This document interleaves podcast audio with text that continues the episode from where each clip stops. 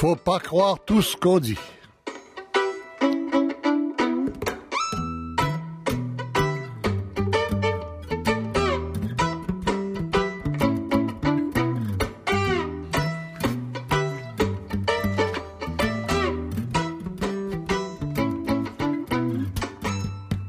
Bonjour, ici Michel Lacombe. Alors, euh, vous en entendez parler depuis une semaine. L'ouragan Harvey a laissé plus d'un mètre d'eau sur son passage. Un vrai déluge, c'est le cas de le dire. Énorme dégâts. Reconstruction qui sera très longue, très coûteuse pour les sinistrés. Presque pas d'assurance. Fonds d'assurance fédéral américain qui est dans les dettes euh, dans le rouge pour 25 milliards de dollars, euh, dû à Katrina euh, en Nouvelle-Orléans particulièrement. Euh, bon, responsabilité, euh, le zonage, la façon dont Houston, les villes côtières du sud se développent, euh, euh, capacité d'absorption du sol réduite par euh, l'asphalte, le béton, etc. On va parler de tout ça. En même temps, pour beaucoup moins d'eau, on parle, on- on est rendu presque à 50 morts à Houston, à Bombay pour beaucoup moins d'eau, 1000 morts à cause de la mousson. Un événement attendu. Une grosse mousson cette année, mais un événement attendu quand même annuel. Euh, puis il n'y a pas seulement euh, cette partie de l'Inde, il y a le Bangladesh qui est à peu près enseveli, euh, enfin, noyé sous l'eau pour un tiers de sa surface à peu près. C'est énorme dans ce coin-là. Alors, est-ce que tout ça a aussi un rapport avec les changements climatiques? Est-ce que c'est des événements fortuits, cycliques? Euh, on dit qu'au 19e siècle, déjà, toutes les villes côtières, on, on avait constaté euh, des dégâts du genre. Alors, on va y aller avec nos meilleurs spécialistes.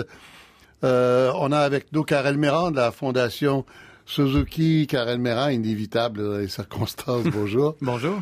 Pascal Biron de la urbanisme et environnement à Concordia, l'Université Concordia à Montréal. Bonjour Pascal Biron. Bonjour. Isabelle Thomas de la Faculté d'aménagement de l'Université de Montréal, mais qui est là pour deux raisons. Il y a cette raison-là, mais aussi vous avez été chassé de Nouvelle-Orléans par Katrina et vous aviez trouvé refuge à Houston pendant un an. À peu près, oui. C'est ça. Oui, bonjour. Bonjour. Et puis Daniel Marien, notre politologue de l'Université of Central Florida à Orlando. Daniel, bonjour. Oui, bonjour, Michel. Alors, j'imagine qu'on va parler un peu de responsabilité politique et des rapports des- du gouvernement central, des États et des villes, n'est-ce pas? Oui, en effet. Bon, et puis on va commencer avec ma collègue Laurence Martin. Laurence Martin qui est normalement à Edmonton euh, et qui est- a été la première journaliste de Radio-Canada sur les lieux dès vendredi dernier. Laurence, bonjour. Bonjour. Vous l'avez vu beaucoup à la télé euh, depuis une semaine, euh, même si on est des gens de radio, Laurence. Alors, euh, écoutez, vous êtes arrivé, vous, euh, avant Harvey, hein, à, Corpus Christi précisément, c'est ça? Oui, nous on est arrivé à Houston en fait en, milieu d'après-midi vendredi euh, parce qu'on savait que Harvey allait toucher terre. On savait pas à ce moment-là à quel point ça allait être difficile, mais on savait qu'on attendait beaucoup de pluie, donc on s'est dirigé vers Corpus Christi tout de suite. On a conduit en fait à- après être atterri. Parce que les modèles prévoyaient que ce soit la ville la plus touchée. Voilà, c'est là où on s'attendait à ce que l'ouragan euh, touche terre, en fait, autour de Corpus Christi. Donc, on, c'est là où on s'est dirigé en voiture. Puis, alors, au début, quand on a quitté Houston, il y avait de la pluie, mais bon, c'était pas si mal. Mais après une ou deux heures, là, c'était la pluie battante. Euh, des vents extrêmement forts. On n'arrivait même pas à ouvrir la portière de notre voiture. Euh, et ce qu'on a eu qui nous a fait peur un peu au début, parce que, bon, moi, je ne m'attendais pas à ça, mais on a eu des alertes de tornade. C'est-à-dire que vous êtes sur vo- vous Ouais. avez votre téléphone dans les mains Ouais. et tout à coup, ça vibre et on vous dit attention, alerte de tornade, allez vous mettre à l'abri tout de suite. Ça coupe le téléphone. Oui, Ouais, exactement. D'accord. Et, euh, et ce qu'on vous dit aussi sur ces alertes, c'est qu'une maison mobile, ce n'est pas un refuge. En fait, ce n'est pas Ouais. un endroit sécuritaire. Et ce que vous avez autour de vous, c'est seulement des maisons mobiles et des champs. Alors, vous dites, aïe, bon, aïe. je pense Oh qu'on va continuer. Ouais.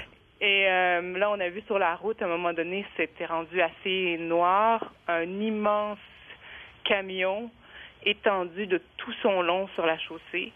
Euh, on arrivait, on, on a presque fallu y rentrer dedans. On est allé voir si le chauffeur était à l'intérieur, il n'était plus là. Puis on est arrivé à Corpus Christi vers 10 heures le soir et là, il y avait des vents de à peu près 225 km à l'heure. Notre hôtel vibrait un petit peu. Moi, c'est mon premier ouragan. Je peux vous dire que j'en ai eu pour mon argent. Vous avez eu peur, hein? Ben, c'est. Disons que. C'est. En fait, je pense que c'est les, les alertes de tornade parce que là, c'était c'était rendu presque que trop. Là. Il fallait se concentrer à la fois sur la production. Voilà. Il fallait avancer. Il fallait Heureusement qu'il y a le travail pour nous stresser, pour nous sortir du, du stress, de la nervosité, du danger. Alors, mais vous n'êtes pas resté longtemps à Corpus Christi. On a vite compris que le principal allait se passer à Houston. Oui. Et on est reparti, nous, dimanche. En fait, on a, on a passé deux jours, Corpus Christi, Rockport. Ça, c'est l'endroit précis où l'ouragan a touché terre. Là, il y avait des, beaucoup de dégâts. Mais dimanche matin, on a tout de suite repris la route vers Houston parce qu'on, et on pensait pas au départ qu'on allait passer tant de temps à Houston. Mais là, on s'est rendu compte que l'ouragan, en fait, qui était, bon, rendu une tempête tropicale, faisait du surplace sur Houston et ça nous a pris plusieurs heures, encore une fois, à s'y rendre. Et l'arrivée dans Houston. Alors, normalement, Corpus Christi, Houston, c'est quoi, Montréal-Québec à peu près? Oui, à peu près. C'est trois heures et quart de, de, route. Nous, ça nous a pris à peu près cinq, six heures s'y rendre. Oui. Euh, il y avait, en fait, il y avait plein de routes qui étaient fermées, donc parce qu'il y avait des inondations, ce qu'ils appellent en anglais des flash floods, donc des, inondations éclairs qui se formaient. Ça veut dire euh, qu'on va arriver euh, combien d'eau d'un coup, ça là, là une image? Ben, ça veut dire que vous avez une, des, je sais pas, une flaque d'eau qui se forme en quelques secondes, quoi. Mais et, ça, c'est juste quelques secondes. Puis ensuite, ben, vous êtes obligé d'abandonner. Il y a des gens qui ont été obligés d'abandonner leur véhicule parce qu'ils allaient rester coincés, quoi. Mm. Vous aviez de l'eau euh, jusqu'aux portières, quoi, euh, ben dans la voiture? Oui, quand on est rentré dans, dans Houston, euh, juste avant d'arriver au centre-ville, là, il y avait des véhicules. Là, c'était le chaos total. Il y avait des véhicules qui circulaient, qui sortaient à contresens sur une immense autoroute à 5-6 voies. Euh, et on s'est arrêté devant un, ça, devant l'autoroute qui était submergée et euh, on s'est demandé est-ce qu'on passe, est-ce qu'on passe pas? On a vu des véhicules passer, on s'est dit ok on y va, mais on avait de l'eau, oui, c'est ça, jusqu'aux portières et euh, pendant une minute trente dans la voiture, euh, ça a été assez silencieux. Et donc, mm. euh, ensuite, on a pu rentrer au centre-ville de Houston. Et vous avez pu trouver, l'hôtel était ouvert et tout, là, vous avez pu... Oui. L'hôtel était ouvert, on avait l'électricité, ça c'était rare. Ah moi, c'est mon premier ouragan, mais mes collègues réalisateurs et caméramans m'ont dit que souvent, ce qui se passe, c'est que vous n'avez plus d'électricité, plus de réseau cellulaire. Mm-hmm. Mm. Donc, nous, on a eu de la chance de ce côté-là. Oui. Et euh, alors là, on organise le travail comment? C'est l'urgence partout, là. On, va où c'est possible d'aller, j'imagine. Oui, on va où c'est possible d'aller. Alors, on a amené beaucoup de gens au centre-ville euh, parce qu'il y, a, un immense centre des congrès juste à côté de l'hôtel où est-ce qu'on se trouve. Euh, mhm. qui a été transformé en centre d'évacuation. Là, il y a déjà 10 000, plus de 10 000 personnes qui, sont là ou qui ont été là cette semaine. Donc, on a amené, donc les, les équipes là, essayaient de d'amener les gens là. Nous, on essayait de trouver les équipes sur le terrain, mais même nos déplacements étaient très, très difficiles. Euh, surtout les, premiers jours, euh, parce qu'on avait peur de rester coincé dans l'eau, parce que tout le monde restait coincé. Mm-hmm. Euh, donc, mais il y a beaucoup de gens qui ont été héliportés, qui ont été transportés par bateau vers vers ce centre-là, et on voyait, c'était impressionnant. On voyait les camions arriver les uns après les autres avec des gens qui étaient debout, entassés, qui sortaient des fois pieds nus, oui, oui, des petits sacs de plastique, l'eau. Bon. Alors, on vous a vu avec toutes ces images, euh, Laurence Martin. Ce matin, vous revenez ce soir, je pense, de Houston. Euh, Houston est dans quel état ce matin? Euh, encore inondé par endroits. Et ça, ça va durer encore plusieurs jours, plusieurs semaines, parce qu'il y a de l'eau de certains barrages qui doit être encore vidée, des réservoirs qui doivent être vidés. il y a des gens qui ont pu rentrer chez eux et qui ont jettent dans certains cas, presque tout ce qu'ils ont. On a vu hier là, des, des pianos à queue, des. Euh, non, c'est. Des, meubles de la grand-mère. Vous savez, ces vieux secrétaires qu'on qu'on garde, qu'on aime. Ça, on a vu ça sur les trottoirs. En fait, les, les, les, terrains qui sont plus recouverts d'eau, mais de, de ces meubles qui sont devenus de débris. Ouais. Et puis ça, ça, pue la moisissure aussi. Vous vous approchez là, puis vous, vous comprenez pourquoi on est obligé de les jeter. Euh, donc ça, c'est ce qui se passe en ce moment à Houston. Euh, puis c'est surtout qu'est-ce qu'on. Ça, c'est les gens qui peuvent rentrer chez eux, mais il y en a qui pourront pas le faire. Qu'est-ce qu'on va faire avec tous ces gens-là? Qu'est-ce que c'est les consignes ce matin? Qu'est-ce que qu'est-ce qu'on dit aux gens de faire? Qu'est-ce que les autorités recommandent? Ben, si la maison, si votre maison est toujours inondée, on vous recommande de ne pas y aller parce que, et c'est là où on commence à rentrer dans les problèmes de santé publique, parce que l'eau euh, qui est dans les maisons, qui recouvre encore les rues dans certains quartiers, ben vous avez un mélange de euh, bon d'eau de pluie, mais surtout d'eau de refoulement d'égout. Euh, oui, c'est dégueulasse. C'est pas, c'est pas de la belle eau de mer, là. Ouais. Oui, oui, non, non, c'est ça. il y a des animaux là-dedans. Ah, oui, d'accord. Oui, oui, Puis il y a surtout des objets coupants aussi. Puis ça, alors si vous, vous pouvez être coupé, puis ensuite vous, cette eau-là rentre. Oui, attraper des, des infections à ah, cause de ça. Alors, on aura quelques mots avec un épidémiologiste tout à l'heure là-dessus, d'ailleurs. Alors, voilà. Euh, on, euh, vous restez avec nous, Laurence Martin. On continue cette émission. Euh, Isabelle Thomas, ça, a l'air de vous rappeler des souvenirs. Je vous vois hacher de la tête à tous les deux mots. Vous avez vécu Katrina à New Orleans. Ça devait ressembler à Nouvelle-Orléans, pardon. Excusez-moi, je suis devenu américain. Ça, ça devait ressembler à ça. Hein c'est sûr qu'à la Nouvelle-Orléans, on s'est retrouvé vraiment coincé pour plusieurs jours dans la ville, hein, dans, le quartier français. Et c'est vrai que c'est extrêmement stressant parce qu'en plus, il y a beaucoup d'incertitudes.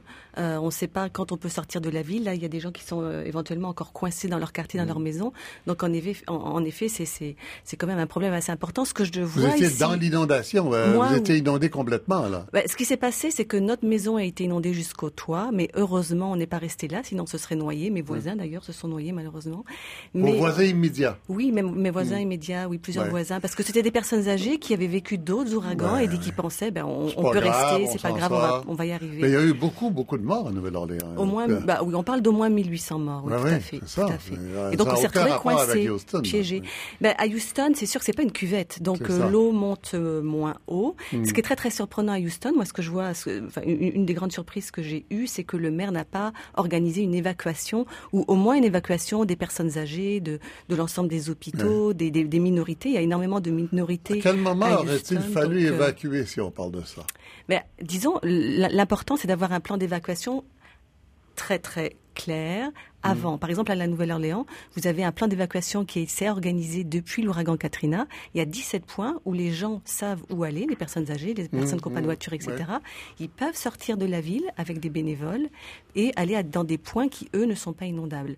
À Houston, apparemment, ce n'est pas encore Mais on fait ça quand? On fait ça avant que l'ouragan arrive? Oui, absolument, parce qu'ils le savaient. Météo, oui, selon les prévisions On aurait évacué Corpus Christi et peut-être pas Houston à ce moment-là, je ne sais pas. Ben, disons qu'il faut prendre le risque. Hein. Vous savez, à la Nouvelle-Orléans, pour l'ouragan Katrina, le maire Ray Nagin a décidé l'évacuation presque le jour même. Ah Et à votre avis, pourquoi?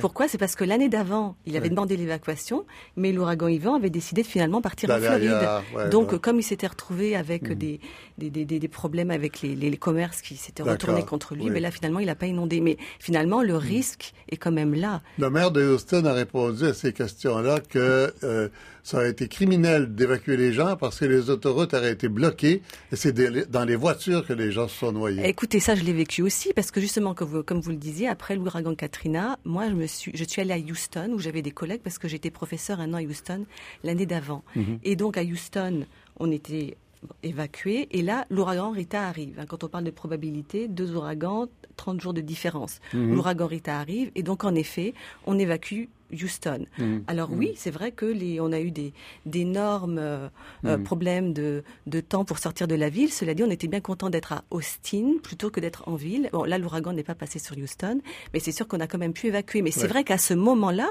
il y a même des bus qui ont pris feu, des bus pour personnes âgées. Donc en fait, on s'est rendu ah compte du problème. Ah Donc l'objectif, c'est de prévenir. J'ai bien compris que euh, Houston, c'est un peu comme Nouvelle-Orléans, mais c'est pas sous le niveau de la mer c'est les bayous, mais moins, moins de bayous qu'en Nouvelle-Orléans. Voilà, la topographie, c'est pas une cuvette, c'est beaucoup plus plat. Mais c'est plat. C'est plat. Mais, le problème, c'est deux, trois pieds au-dessus du niveau de la mer. Quoi? Oui, puis il y, a des zones qui sont en dessous du niveau de la mer. Mais le problème, c'est que c'est très, très, très étalé. Oui, on viendra sur pourquoi on construit là. Vous allez voir, il y a des chiffres étonnants de la Banque mondiale, entre autres, là-dessus. Pascal Biron.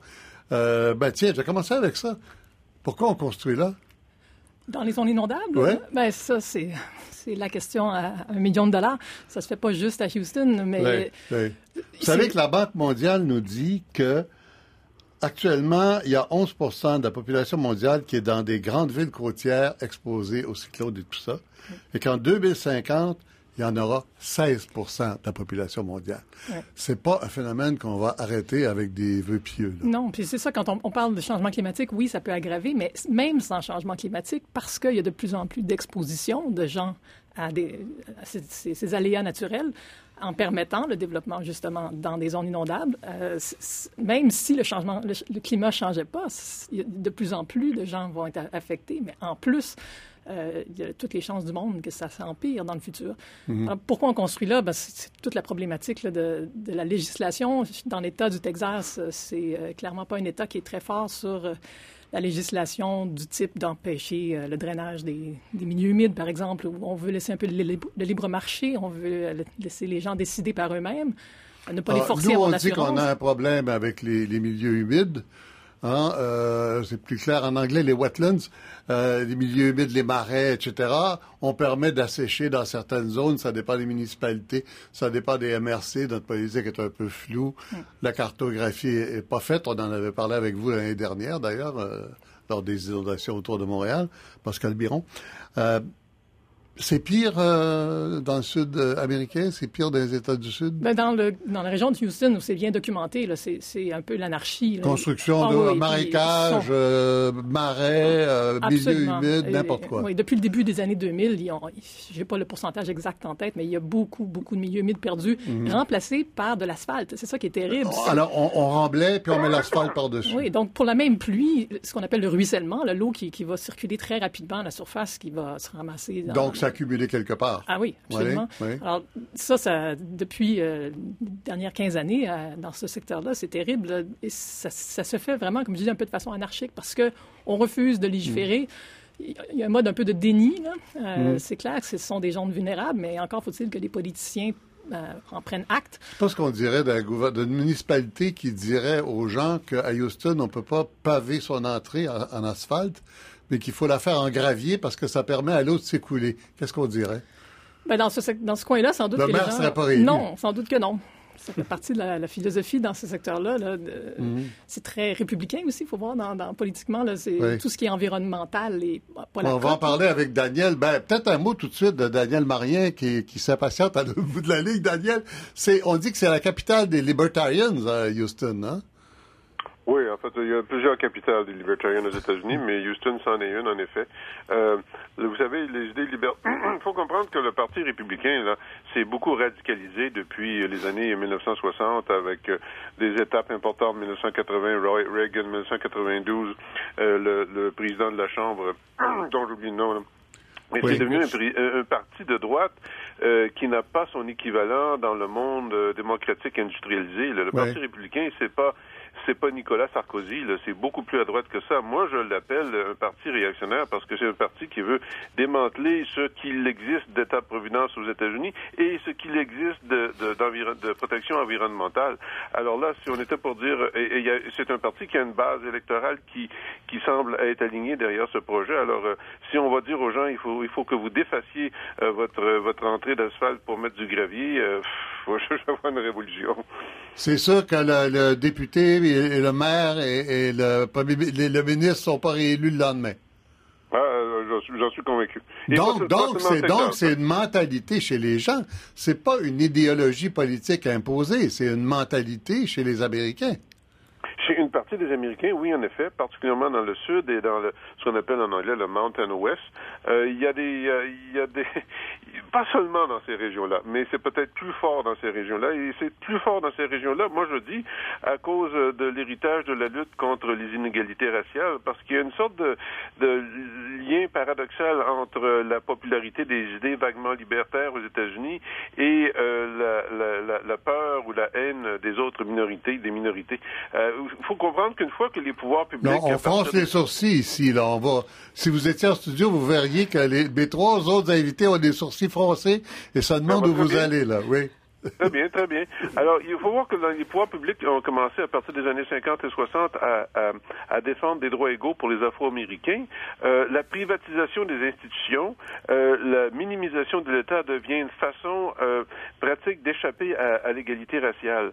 Par exemple, ah plutôt que d'envoyer les enfants blancs dans les écoles publiques, euh, on les envoie, euh, euh, qui sont maintenant ouverts au noir, on les envoie dans les écoles privées. Ça, c'était la stratégie du mouvement Massive Resistance, stratégie de Massive Resistance à l'intégration raciale mise de l'avant. Euh, plus récemment, on se réfugie dans des, on se réfugie dans des quartiers dispendieux euh, où, les blancs euh, vivent et où les écoles publiques sont bien financées par des taxes locales qui sont assez généreuses, mmh. mais on résiste toute tentative de l'État d'égaliser les finances scolaires. Ça, c'est en partie l'histoire de la proposition 13 de 1978 en Californie. Oui, Il y a d'autres exemples. Mmh. Donc, c'est curieux parce qu'évidemment, le, le libertarisme au niveau des idées, euh, euh, c'est un individualisme radical. Euh, ça ne fait pas de, place, pas de place à une forme de collectivisme comme le racisme. Mais vous savez très bien, quand des masses de personnes joignent une idéologie, si vous voulez, c'est pas nécessairement pour la cohérence des idées. En pratique, le libertarisme a servi à, à contourner les conséquences pratiques de l'inclusion sociale des minorités impopulaires. Oui, ben, oui, parce qu'on est contre ce qu'on appelle l'ingénierie sociale à droite, oui. Euh, oui, euh, euh, avant de passer à Karel Méran, juste pour continuer sur votre lancée, Daniel Marien, il y a un éditorial violent ce matin dans le Wall Street Journal contre la gauche, la critique de gauche des autorités du Texas et des États-Unis. qui dit que c'est le zonage, c'est l'imprévoyance, etc et qui cite euh, des données intéressantes. Par exemple, on dit, je sais qu'on en reparlera avec Karel Biran tout, à l'heure, mais je voudrais avoir votre opinion là-dessus. On cite le GIEC, le groupe d'experts des Nations Unies sur le climat, qui dit qu'on n'a pas encore de preuves suffisantes pour dire que le réchauffement euh, climatique euh, rend les ouragans et les inondations pires qu'avant. Alors, on se sert beaucoup de choses comme ça, et, on s'en sert pour dire que la critique de gauche est de mauvaise foi. Oui, alors là, écoutez, là, vous parlez d'un éditorial euh, de, dans le Wall Street Journal publié hier, euh, qui fait face à un article par euh, M. Roger Pilkey Jr., qui, lui, fait cet argument qu'il n'y a pas de, de preuves euh, basé sur la recherche qu'il y a une, relation entre le réchauffement climatique et les ouragans. Alors, euh, je laisserai Carla, Carla Méran en parler plus longuement. Euh, mais ce que je lis, moi, dans le, le, le, le rapport du IPCC, c'est que on, on, dit, enfin, ce que j'en lis, c'est que les, les ouragans deviendraient plus violents pas nécessairement plus nombreux, mais, pas, euh, Vous avez raison de renvoyer la balle à Karel Méran. On y arrive. Je voulais savoir de votre part votre réaction à cette euh, à cette réaction du Wall Street Journal et de ben, plusieurs organes d'ailleurs. Euh, oui, plusieurs organes. Il y a dans, présentement dans les médias une, une, discussion savoir si la tempête Harvey est partiellement causée par les changements climatiques. Je vous donne un exemple plus intéressant que celui du Wall Street Journal. Hier soir, le Fox News avait un, topo où on citait une étude scientifique à l'effet que les changements climatiques n'ont eu qu'un petit effet sur la nature de l'ouragan, Sandy en 2012. Et là, on donnait le nom euh, du spécialiste qui avait fait cette recherche. Et tout de suite après euh, cela, euh, Myron Abel, qui est un climato-sceptique, bien connu, apparaissait à l'écran de Fox News pour dire que, bon, plutôt que de dépenser des milliards là, pour combattre les changements climatiques, on devrait plus simplement dépenser des millions pour améliorer les infrastructures dans le sens de s'adapter aux changements climatiques.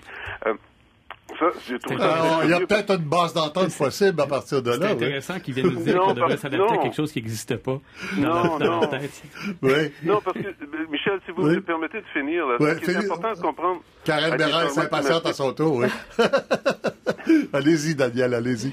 Euh, si, euh, si, euh, ce, qui est, ce, qui ce, qui ce, qui ce qui est fautif dans ce raisonnement, c'est que même si on admet la prémisse de départ, à savoir que Sandy n'a été qu'en petite partie causée par les changements climatiques, le raisonnement contient une faute logique. Parfois, et c'est le cas des changements climatiques, il faut donner une réponse forte à un faible signal d'avertissement que quelque chose ne va pas. Par exemple, lorsqu'une femme trouve une petite masse à l'auto-examen de ses seins, elle court tout de suite chez le médecin. Là. Elle attend pas, ben j'irai dans deux ans, dans trois ans si la, si la masse euh, grand. il y a des cas, et c'est les changements, changements climatiques, c'est comme ça, il y a des cas où il faut donner une réponse forte à un faible signal que quelque chose ne va pas. Ça s'appelle la, la, prévention. Karel Méran, euh, alors, euh, qu'est-ce qu'il dit le GIEC, au fait? Euh, parce ah, qu'il semble, ça semble clair, la citation, là. Il n'y a mhm. pas une preuve que les ouragans et les inondations mhm. sont pires qu'il y a 30 ans. En fait, ce que le GIEC, ce que les scientifiques nous disaient jusqu'il y a quelques années, puis les rapports du GIEC datent quand même de quelques années parce que la science doit prendre, ils prennent le temps d'accumuler mhm. tous les rapports et tout ça, c'est que on ne peut pas associer un événement météorologique spécifique comme par exemple un ouragan ou une tornade ou une tempête en disant cette tempête-là, cet ouragan-là a été causé par les changements climatiques. Au fait, juste pas, j'ai oublié de faire la mise au point quand Daniel parlait de Sandy. Sandy, c'est New York. C'est mhm. l'ouragan qui avait inondé euh, jusqu'à la quatrième rue à New York. C'était deux tempêtes qui étaient entrées en collision au-dessus de New York. Euh, et donc, euh, et donc, on ne peut pas associer un seul événement, dire c'est les changements climatiques qui ont causé cet événement-là. Par contre, ce qu'on sait maintenant, c'est qu'il y a une augmentation de la fréquence et de l'intensité des événements euh, météorologiques extrêmes, comme par exemple les ouragans. Puis je vais vous donner quelques exemples parce qu'on en a pour, pour Houston. Donc, entre, entre mai 2015 euh, et mai 2016, Houston a reçu deux euh, inondations euh, qui sont qualifiées d'une fois en 100 ans, donc qui sont supposées de, se produire une fois en 100 ans, et une inondation qui se produit normalement une fois au 1000 ans. Donc, en trois fois en un an, on a eu deux fois, deux, une fois en 100 ans et un une fois en 1000 ans.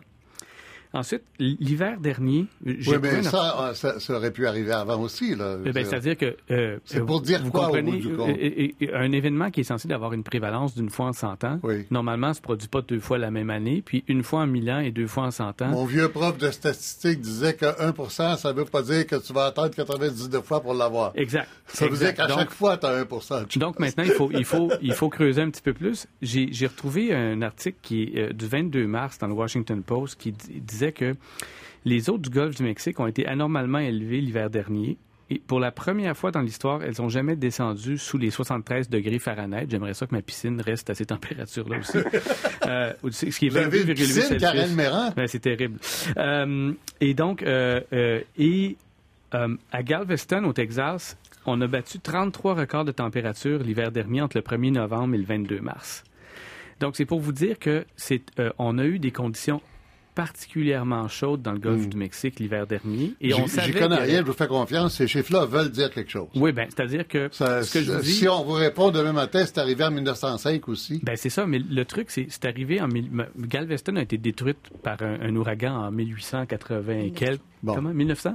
C'est arrivé par le passé. Le problème, c'est quand une ville comme Houston se fait inonder, euh, dans des épisodes une fois en mille ans, une fois en cent ans, mhm. et il se retrouve, puis on a le golfe du Mexique qui se réchauffe de façon anormale, mhm. et là, tout d'un coup, tous ces événements-là frappent Houston à répétition. Là, on se dit, peut-être Peut-être. Puis là, il va falloir mm. faire des études. Mm. Mais il y a probablement, on est en train d'entrer dans une nouvelle normale. Mm. Et, et c'est ça qui est important de comprendre. On ne peut pas. Euh, évidemment, Wall Street Journal va dire le GIEC n'est pas capable d'expliquer euh, un ouragan. Euh, bon.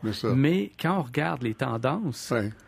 Euh, là, ça commence à être inquiétant. Et là, je pourrais vous parler de New York qui a été inondé en 2011 et 2012, mhm, mhm, mhm. euh, Toronto en 2013, Calgary, Montréal, la Montérégie. Il, y a des inondations de plus en plus fréquentes et de plus en plus intenses partout à travers le monde. Et là, quand on commence à accumuler ça... Mais j'apprends qu'il y a aussi une opposition de plus en plus intense entre les gens qui y croient et les gens qui y croient pas, Daniel Marien. Hein? Oui, en effet. Alors, écoutez, euh, ce qui... C'est malheureux, mais c'est malheureux, mais ce qui se produit, c'est que euh, l'information, on donne de l'information aux gens euh, sur les changements climatiques, mais leur réponse à cette information dépend de leur, euh, si vous voulez, de leurs opinions politiques, de leurs intérêts économiques mm. et parfois de leurs opinions religieuses. On a vu aux États-Unis que justement le parti quasi-libertaire républicain euh, s'aligne euh, vers l'idée du climato-sceptique, euh, mm-hmm. Mm-hmm. parce que justement, adresser, ou répondre au changement climatique, ça demande une réponse des gouvernements. Exact. Et puis ça, ça, bon, ça, ça marche pas. Et puis on voit aussi, parfois, on voit dans aux États-Unis, qui, qui, reste un pays très religieux, ça il faut le comprendre, euh, qu'il y a des gens qui disent ah, écoutez, c'est pas sérieux parce que votre histoire de changement climatique créée par euh, les émissions euh, de gaz à effet de serre, ça ne laisse pas de place à, Dieu. Oui. Alors, si, je peux me permettre. Oui, oui, on dit, on dit follow the money. Hein, et, le, Tea Party et la radicalisation du Parti républicain dans les dix dernières années, donc, a été financé largement par des fonds qui viennent de l'industrie du charbon, les frères Koch en, particulier aussi, et, l'industrie du pétrole. Et, là, et là, un ouragan mm. touche Houston, qui est la capitale du pétrole libertarienne, et des gens disent on devrait mieux zoner la ville. Et là, donc, on a la tempête parfaite, si on veut, idéologique pour ces gens-là, qui est d'une part mm. Est-ce qu'on va admettre que les ben. changements climatiques existent? Et d'autre part, est-ce qu'on va admettre des contraintes à nos libertés de mettre de l'asphalte ou non sur nos, Mon euh, de garage. Et donc là, évidemment, ces gens-là veulent veulent pas avoir de contraintes. Et donc, nier les changements climatiques, c'est la façon la plus simple de ne pas avoir de contraintes. Et d'autre part, si on accepte les changements climatiques à Houston, ça veut dire que l'industrie qui est là disparaît dans les prochains 15 ou 20 ans. Mais elle va disparaître dans les prochaines 20 ou, 50 ans, de on toute pas façon. Le choix. Alors, oui, c'est la lutte contre la montre. Donc, ils vont euh, se défendre. Laurence Martin, vous êtes toujours là?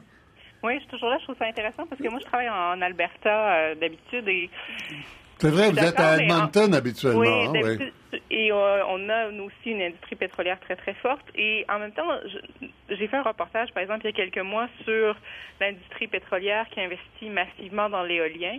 Et c'est la même chose au Texas. Je pense que je me demande si c'est même pas l'État qui a le plus d'éoliennes aux États-Unis. Donc il y a aussi, je pense, je quand même que les gens, je ne sais pas si c'est une industrie qui est si immuable que ça. Et euh, c'est drôle cette expression nouvelle norme ou the new normal que vous avez utilisée. Le, maire de Houston aussi l'a employé cette semaine. Donc, j'ai quand même l'impression que sur le terrain, il y a une prise de conscience par rapport à ces changements-là ou par rapport à par rapport au climat. Je ne sais pas ce que vous en pensez. Même dans les milieux pétroliers comme celui où vous vivez habituellement, Laurence. Oui, mais moi j'ai l'impression, oui, j'ai l'impression que les gens sont sont quand même conscients que les, choses changent et que s'il y a de l'argent à faire avec de, de l'éolien ou avec euh, mmh, des mmh. énergies vertes, on va le faire. Oui. Euh, Michel? Oui, Daniel, oui. Oui, en effet, euh, Laurence a parfaitement raison. Euh, si on, on, on, on déplace la, perspective, on ne regarde plus le, gouvernement national aux États-Unis, mais si on regarde les gouvernements locaux, euh, dans certaines régions, euh, on fait beaucoup euh, pour amener des, des, énergies alternatives. il y a d'ailleurs Bloomberg et l'ancien chef du, enfin, dirigeant du Sierra Club qui vient de publier un livre qui s'appelle Climate of Hope, qui porte sur les initiatives locales au niveau des municipalités et de certains États. évidemment, la Californie Californie est en avance sur ce sujet. Un État comme le Texas, euh, parfois au niveau euh, privé aussi, euh, la Floride très en arrière. Donc c'est très inégal. Mais ça ne veut pas dire parce qu'on a un président qui pense que les, les, changements climatiques sont une invention des Chinois pour miner euh, l'industrie américaine, ça ne veut pas dire que parce qu'on a ça, il ne se passe pas des choses aux États-Unis. Mhm. Ce serait quand même bien d'avoir une direction nationale, euh, un support national, mais néanmoins, il se passe des choses. Il se passe des euh, choses. D'accord. Karel Méran, à travers, on, parle des, responsabilités des, des, pétrolières et tout ça. L'événement, un des événements les plus polluants cette semaine à Houston est dû à une industrie pétrochimique française qui s'appelle Arkema. Faut en parler parce que l'usine qui est en train de faire des émanations parce que le peroxyde organique qu'elle fabrique brûle sous l'eau, il y en a une pareille à Bécancourt ici, par la même compagnie, Arkema.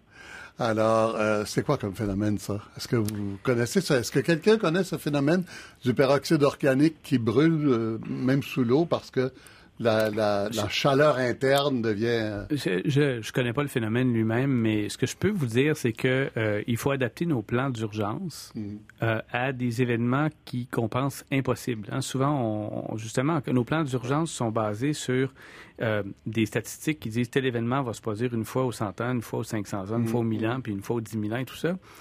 Et, euh, et, donc, souvent, eh ben, en fait, on, est, on doit, puis je pense que euh, les, les, scientifiques qui sont ici peuvent en parler mieux que moi, on doit réviser nos plans d'urgence. Donc, que ce soit euh, au Québec ou ailleurs dans le monde, il faut s'attendre à des choses auxquelles on ne s'attendait pas. Puis, on a eu en 96, vous vous souvenez, le déluge du Saguenay, qui était quelque chose comme une fois en 10 000 ans, je ne sais pas. Mhm.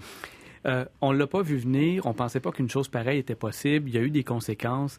Euh, et bon, puis là, on a eu euh, la Montérégie en 2011, qui était un cas particulièrement, puis qui serait trop long d'expliquer ici, là, mais des neiges abondantes, une fonte rapide. Cette année, on a eu une crue très, très importante aussi, qui normalement ne devrait pas se produire tant que ça dans, dans l'avenir à cause des changements climatiques, parce qu'on va avoir moins de neige l'hiver, mais ce que je veux dire, c'est qu'il y a un joker dans le système en ce moment, puis on a de la difficulté. Euh, le, passé n'est plus garant de l'avenir et c'est difficile de euh, bien planifier, euh, être prudent euh, et renforcer la sécurité de nos infrastructures. C'est la seule chose que je pourrais apporter là-dessus. Oui, ben dans, oui Pascal Biron, oui.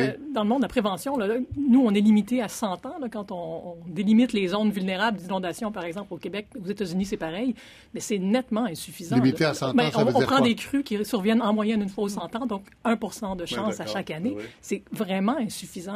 Et, en Europe, on, on va nettement au-delà de ça, 500 ans minimum, voire 1000, 10 000 ans.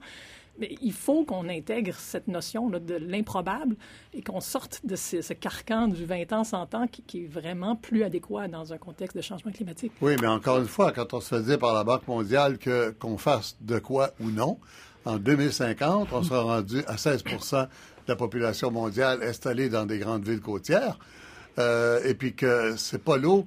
L'eau fera jamais peur au monde. Au contraire, l'eau est un aimant. Les gens veulent vivre près de l'eau.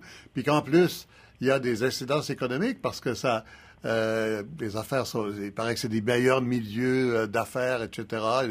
Alors, euh, les villes côtières sont appelées à un avenir. On n'a pas le choix. On fait quoi, Isabelle Thomas?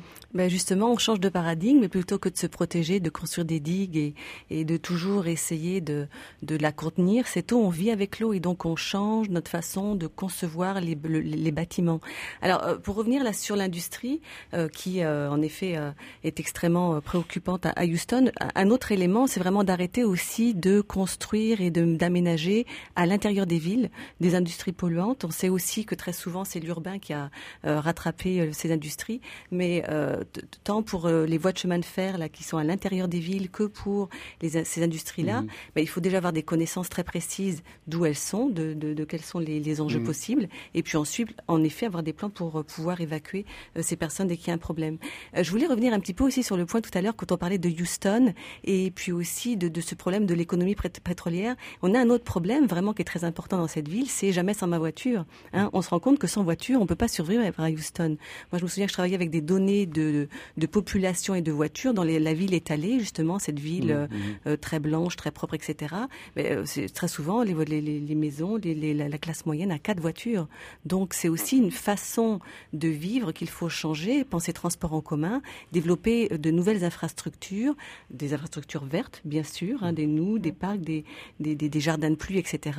Mais aussi des quartiers viables. Il y, a, il y a même des expériences dans le monde de, de stationnement où euh, le, le bétonnage est ajouré pour permettre à, à l'eau d'évacuer directement euh, des stationnements sous le perméables. pavement, ouais. Oui, mmh. ça, ça, existe. Hein, euh, on a des villes qui sont proactives de ce côté-là, que ce soit Merlan, euh, Merlan, que ce soit Melbourne, que ce soit Portland, par exemple. Et puis on a aussi d'autres villes qui vivent avec l'eau, comme Dordrecht, comme Melbourne et Portland, ça fait Merlan, c'est pas mal. Oui, c'est pour ça. J'ai fait l'association.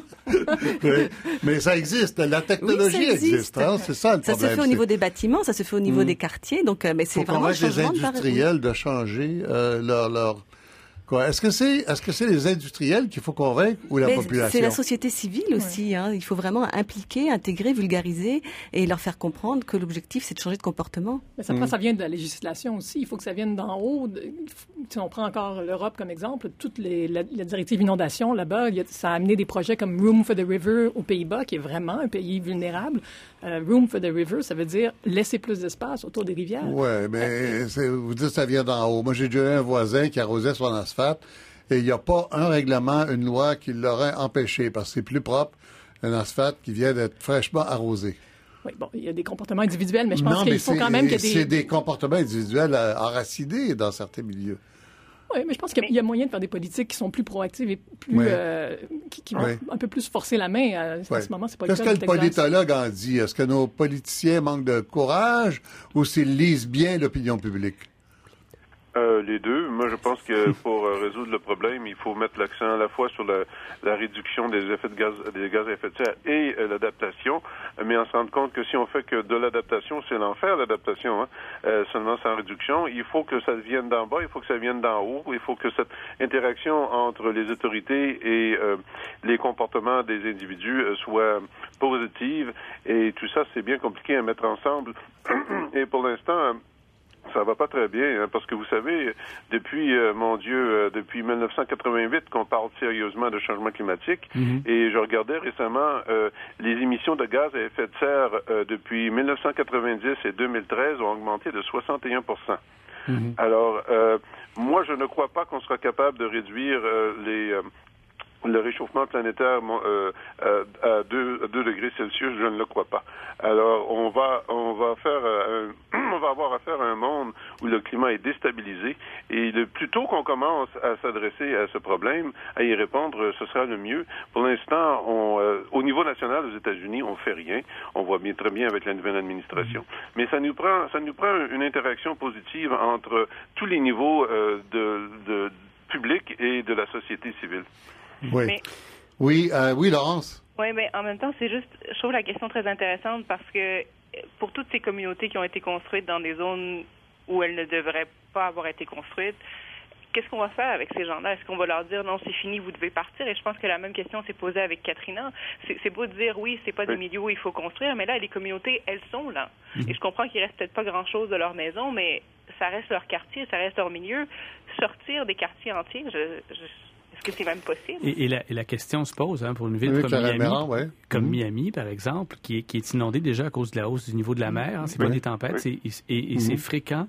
Et on sait que dans un horizon de 30, 40, 50 ans, le, tout le littoral de Miami, ça va être très, très difficile de rester là. Je ne sais pas quel genre de mur ils vont pouvoir Des construire. tours qui vont s'effondrer. ou? Ben, c'est-à-dire que c'est, ils vont être sous l'eau tout le temps. C'est un peu comme imaginer la ville avec trois pieds d'eau, quatre pieds d'eau, cinq pieds d'eau euh, à la grandeur, tout, tout ce qui est le long du littoral. Alors, je sais pas, là, ça devient Venise, Mais ça devient. Pas euh, bâti avec le même génie qu'on a bâti Venise ou Amsterdam. non, non, pas du un tout. génie qui comptait avec la nature Et, et, et non là, pas ce contre. qu'on déplace, là, mais je voulais re- revenir à quelque chose de vraiment intéressant. C'est qu'en matière de changement climatique, notre problème, c'est que normalement, on se fait dire quand on va au magasin, acheter maintenant, payer plus tard. Avec les changements climatiques, ce qu'on se fait dire, c'est payer maintenant, profiter plus tard. Et donc, personne ne veut payer maintenant les coûts de réduction des émissions de gaz à effet de serre, Ouais. les coûts d'adaptation. On Ouais. se dit, on pèle en avant.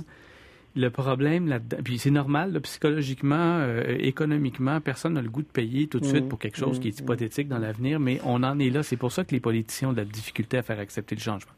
Ouais. C'est un, psychologue qui manque à notre émission, pas un politicologue, euh, Daniel. Hein? oui, je suis d'accord. Oui, il y a une dimension psychologique qui est négative pour, euh, pour la réponse au changement climatique. Je suis parfaitement d'accord.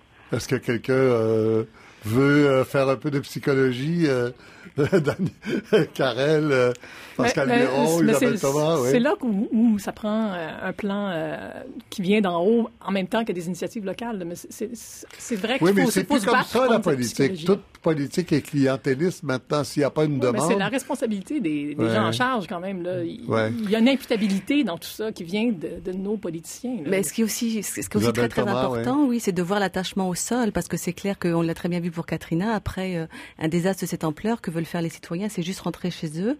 Alors ensuite, il faut donner des incitatifs, il faut pouvoir mettre des programmes pour que justement les citoyens puissent avoir des gestes qui soient des gestes responsables. Donc dans certains quartiers, on le voit très bien, la Nouvelle-Orléans, Alors, on- on- oui. Euh, terminez, s'il vous plaît. Excusez-moi. C'est parce qu'il faut, il faut, j'avais promis euh, qu'on parlerait euh, d'épidémiologie. Alors, D'accord, Oui. très vite. Donc la Nouvelle-Orléans maintenant a un nouveau plan de résilience où justement la conception c'est d'avoir une ville comme une éponge. Oui. Et ils ont des programmes avec les écoles Oui. et, les, et, on et réhabilite donc- les marais, les milieux marins, Voilà. les marécages et tout ça. Voilà. Euh, oui. Alors donc, épidémiologie. Euh, J'ai parlé deux minutes et demie avec le, le docteur Carl Weiss ce matin et il faut que vous entendiez ça parce que c'est important sur la, les conséquences pour la santé. Docteur Weiss, bonjour. Bonjour. Alors, écoutez, dans le cas de Houston, par exemple, en fait, il n'y a pas seulement Houston, là, il y a toute la côte euh, du golfe du Mexique, semble-t-il, qui est menacée. Les ouragans vont se succéder un après l'autre. Euh, quel est le, le risque épidémiologique le plus important et est-ce que ça change beaucoup de choses que, que l'eau dure, euh, demeure une journée ou deux ou que ça reste quelques semaines? Alors écoutez, dans ce genre d'événement, il, il, y a deux sortes de risques épidémiologiques en termes de maladies infectieuses. Il y a le risque épidémiologique immédiat, c'est-à-dire lorsque vous êtes dans de l'eau qui peut être de l'eau évidemment contaminée par toutes sortes de bactéries, ah, bien sûr. Euh, et que vous avez aussi un risque de blessure parce qu'il y a évidemment beaucoup de débris qui circulent dans tout ça. Donc mmh. si vous vous blessez la peau, vous avez des points d'entrée pour toutes sortes de microbes qui sont dans cette eau-là qui pourraient vous donner des problèmes. Euh, ça, c'est le point numéro un. L'autre chose aussi, c'est que vous avez euh, Houston, c'est pas au bord de la mer, c'est pas loin de la mer, mais donc vous avez aussi un mélange d'eau en des eaux salées puis des eaux qui sont des eaux douces. Il y a des bayous qui se rendent jusqu'à la ville. Là, oui. Exactement. Mhm. Et donc à ce moment-là, ce qui peut arriver, c'est que vous avez des bactéries qui normalement sont dans l'eau salée du golfe du Mexique et qui vont se retrouver dans une zone géographique où elles n'ont pas l'habitude d'être. Donc Ouais. il pourrait y avoir des infections qui sont reliées à ça. Ça, je dirais que c'est le point immédiat. Ouais. Puis à plus long terme, Mais à plus long terme, c'est sûr que vous allez avoir l'eau qui va se retirer à un moment donné, mais elle ne va pas se retirer de façon égale partout. voilà. Et souvent, ce qui va arriver, c'est que vous allez avoir de- des zones d'eau stagnantes qui peuvent, par exemple, faire proliférer les moustiques. Mais comme vous le savez, les moustiques sont des vecteurs de toutes sortes d'infections qui peuvent être transmises par des piqûres de moustiques. Oui. L'autre chose qu'on a vu aussi dans le passé, c'est que souvent, lorsqu'il y a des modifications à la géographie d'une région, donc lorsque la végétation, lorsque l'hydrologie va être modifiée, ben, les animaux qu'on va retrouver vont aussi être modifiés. Il y en a qui vont peut-être euh, être décimés, mais il y en a d'autres qui vont peut-être au contraire survivre et se multiplier. Et on a vu qu'il y a eu des zones où ce genre d'événement est arrivé. Il y a eu par exemple une multiplication des souris qui ont apporté d'autres types d'infections à ce moment-là. Donc il peut y avoir une, une modification de la flore et de la faune qui va faire que on Bon. va se retrouver avec des microbes qu'on habituellement on n'aurait pas vus. Et finalement, le point, le dernier point, je vous dirais, c'est le fait que vous allez avoir euh, beaucoup de moisissures qui risquent de s'installer dans toutes ces, Oui. ces bâtisses qui ont été inondées. Un peu ce qui s'est passé à la Nouvelle-Orléans après Mhm, euh, mhm. l'ouragan Katrina, et où, où, euh, les gens n'ont pas eu le choix que de tout détruire parce que c'était euh, inhabitable. Les gens ne pouvaient pas retourner dans, des, dans un environnement qui a été euh, tellement contaminé D'accord. avec des, des quantités de moisissures très élevées. Docteur Weiss, je vous remercie beaucoup. Ça me fait plaisir. Merci. Au revoir. Vous écoutez Faut pas croire tout ce qu'on dit avec Michel Lacombe sur ICI Radio-Canada Première. Pour nous écrire, faut pas croire, radio-canada.ca. Oui, alors voilà les risques épidémiologiques euh, évoqués rapidement avec euh, Dr. Carl Weiss. Écoutez, euh, chacun 30 secondes pour finir. Je vais commencer avec ma collègue Laurence Martin. En, quittant Houston, en 30 secondes, votre dernier flash, votre dernier sentiment? Moi, je vais me rappeler des divisions sociales qu'on a vues durant cette, euh, cet ouragan. Euh, dans le centre d'évacuation, la plupart des gens qui sont là ou qui sont encore là, ce sont des gens, des personnes noires, hispanophones.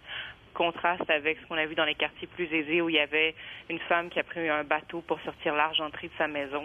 On ne vit pas cet ouragan de la même façon, dépendamment de notre euh, statut social. Merci beaucoup, Laurence. Daniel Marien, votre euh, dernière réflexion. Ben, moi, je répéterai l'idée qu'il faut. Les, les changements climatiques commencent déjà à se manifester. Euh, ils sont relativement faibles euh, dans l'ensemble, mais il faut donner une réponse très forte à ces euh, signaux d'avertissement relativement faibles. Appel au courage des politiciens. Vous osez encore faire ça? Des politiciens et des citoyens, c'est à tous les niveaux qu'il faut travailler. Karel Bérard. Ah ben, écoutez, on entre dans une, période, une ère de conséquences, hein, une période de nou- une nouvelle normale, et on a deux. euh, faut prendre deux factures en même temps. La facture de la réduction de nos émissions de gaz à effet de serre, il faut faire la transition très très rapidement, et la facture de l'adaptation et des catastrophes naturelles qui nous frappent de plus en plus. Et donc, il faut absolument euh, bouger rapidement. Isabelle Thomas. Oui, alors vraiment changer de paradigme plutôt que de penser juste sécurité, s'adapter, apprendre à vivre avec l'eau et puis avoir une conception beaucoup plus viable des quartiers et intégrer vraiment la population pour avoir euh, et mettre des gestes responsables. Pascal Et Biron. de se rappeler que la prévention coûte toujours moins cher que la réaction en, en gestion de crise. Oui, mais on la paye tout de suite. C'est ça le problème. C'est ça le problème. Alors, merci. Merci à tout le monde. Merci à Alain Savoie, à la technique, Sylvie Manoche à la recherche, Sylvie Tétrault, l'adjointe du réalisateur Jacqueline Castonguay. Ici, euh, Michel Lacombe. À la semaine prochaine. Et puis, je vous laisse en compagnie de Mathieu Dugal à la sphère. Mathieu, vous nous amenez où aujourd'hui? Je vous amène du côté euh, des téléphones cellulaires euh, un article vraiment alarmiste qui a été publié cet été dans le magazine The Atlantic. Est-ce que les téléphones cellulaires ont détruit une génération? C'était signé euh, de la main d'une psychologue qui va de chiffres vraiment qui font froid dans le dos. Et on va se poser la question ici avec des invités qui s'y connaissent. Est-ce qu'on est en train de perdre une génération? Est-ce que ça fait brûler le cerveau? Les téléphones. Ben, on va se poser la question, effectivement. Ben, vous demanderez quand ça devient chaud si c'est euh, si c'est dangereux. Parfait. Merci. Je vais vous retweeter. Merci, Mathieu.